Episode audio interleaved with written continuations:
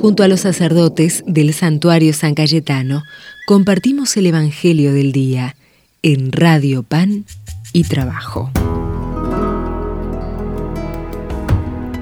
Hola queridas peregrinas, queridos peregrinos del santuario de San Cayetano de Liniers. Saludamos también a todos los radioyentes de la FM 107.1, Radio Pan y Trabajo. Soy el padre Daniel, vicario del santuario, de nuestro amigo y patrono San Cayetano, la casa aquí, su casa en Liniers.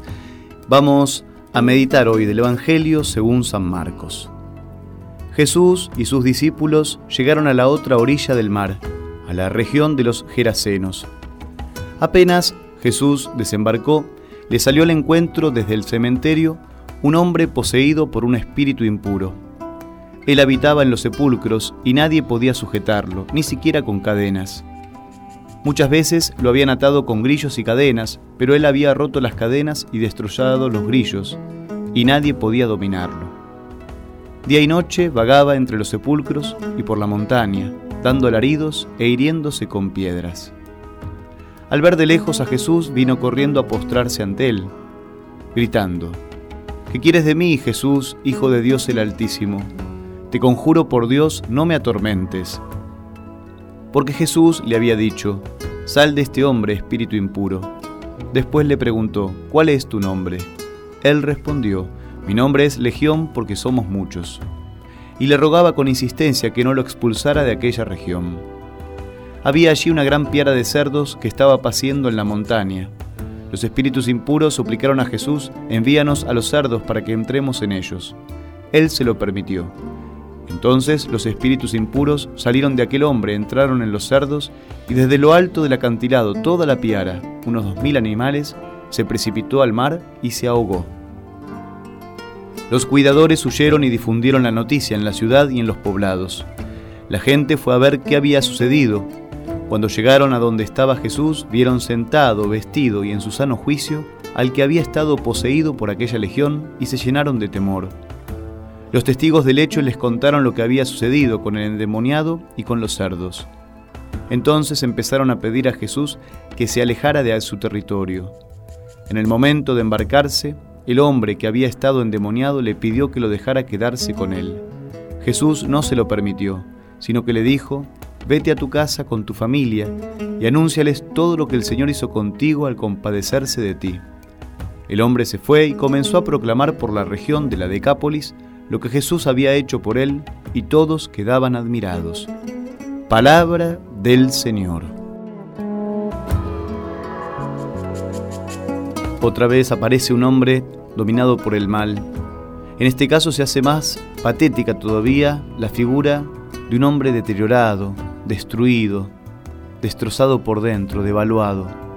Habitaba entre los sepulcros, lo cual lo muestra como un muerto en vida. Aislado, estaba sometido a la soledad, y eso se representa en las cadenas que lo atan. No era libre, era esclavo de ellas. Además se dañaba a sí mismo golpeándose con piedras, y expresaba con eso el dolor de su interior dando tremendos gritos. No puede estar mejor representado el hombre bajo el dominio del mal, la persona que está bajo la oscuridad. La narración de los cerdos en realidad tiene un valor simbólico, porque los cerdos eran animales impuros para los judíos, pero el poder del mal que aqueja al hombre es superior a la temida impureza de sus animales, de tal manera que los cerdos impuros no pueden contener ese mal y por eso se precipitan desesperadamente al lago. Los habitantes del lugar se concentraron solo en el episodio de los cerdos, incapaces de valorar la obra restauradora que Jesús había hecho en esta persona, en este hombre, y por eso le piden a Jesús que se vaya, que se aleje de su territorio. Este hombre se encontró con Jesús. Al final vemos cómo recupera la paz, el sano juicio, la dignidad. Jesús lo vuelve a poner de pie, lo purifica gracias a su, encuentro íntimo con Él, con su persona. Aunque nosotros no estemos tan deteriorados por dentro, también llevamos en nuestro interior heridas que necesitan a Jesucristo, necesitan que Jesucristo nos sane, que libere cadenas, que nos restaure, nos reconforte. Su amistad, que se da en el encuentro íntimo personal con Él en la oración de cada día, nos lleva a reconocer cuánto valemos ante sus ojos. Un detalle muy importante de la narración del Evangelio de hoy es que Jesús no acepta que el hombre liberado se una al grupo de sus discípulos. Jesús prefiere que vuelva con los suyos y dé testimonio en su propia casa. Con esto vemos que no todos somos llamados a dejar la vida familiar para consagrarnos a la predicación del Evangelio.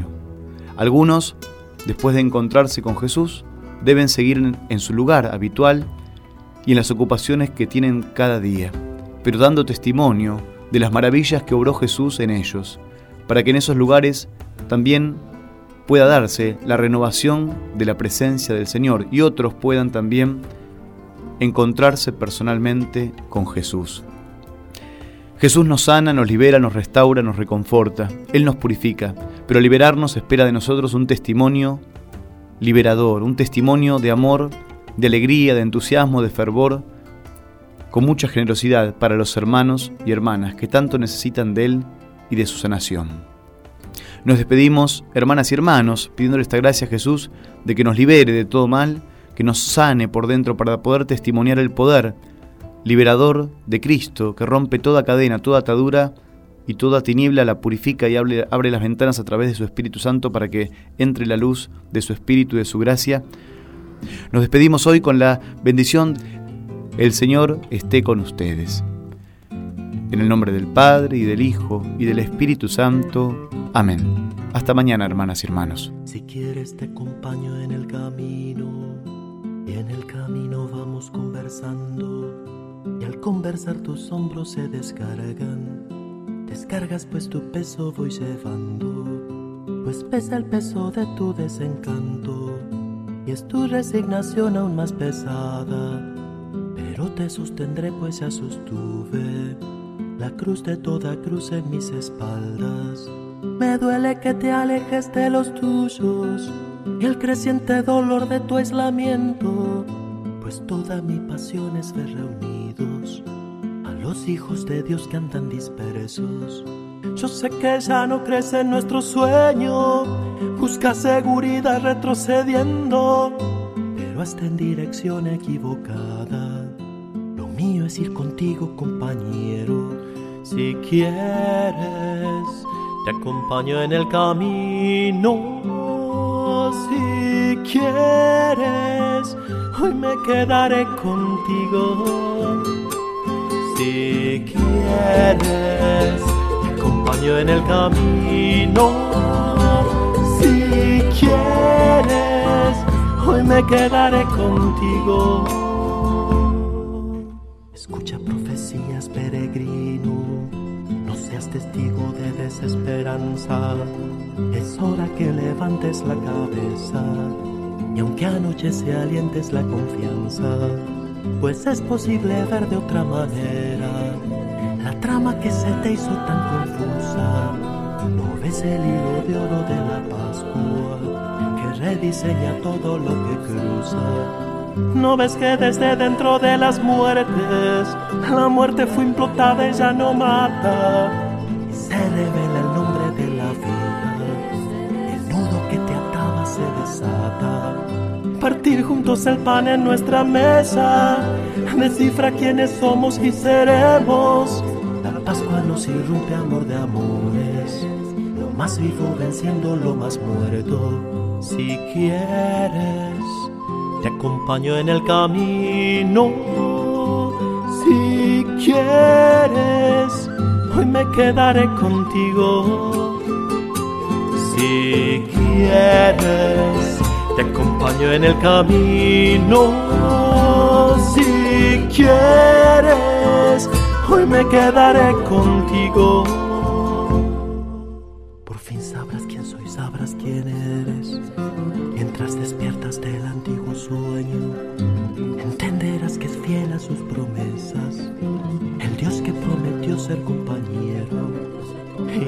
Historia mía y de la tuya esa no te escaparás ni tendrás miedo.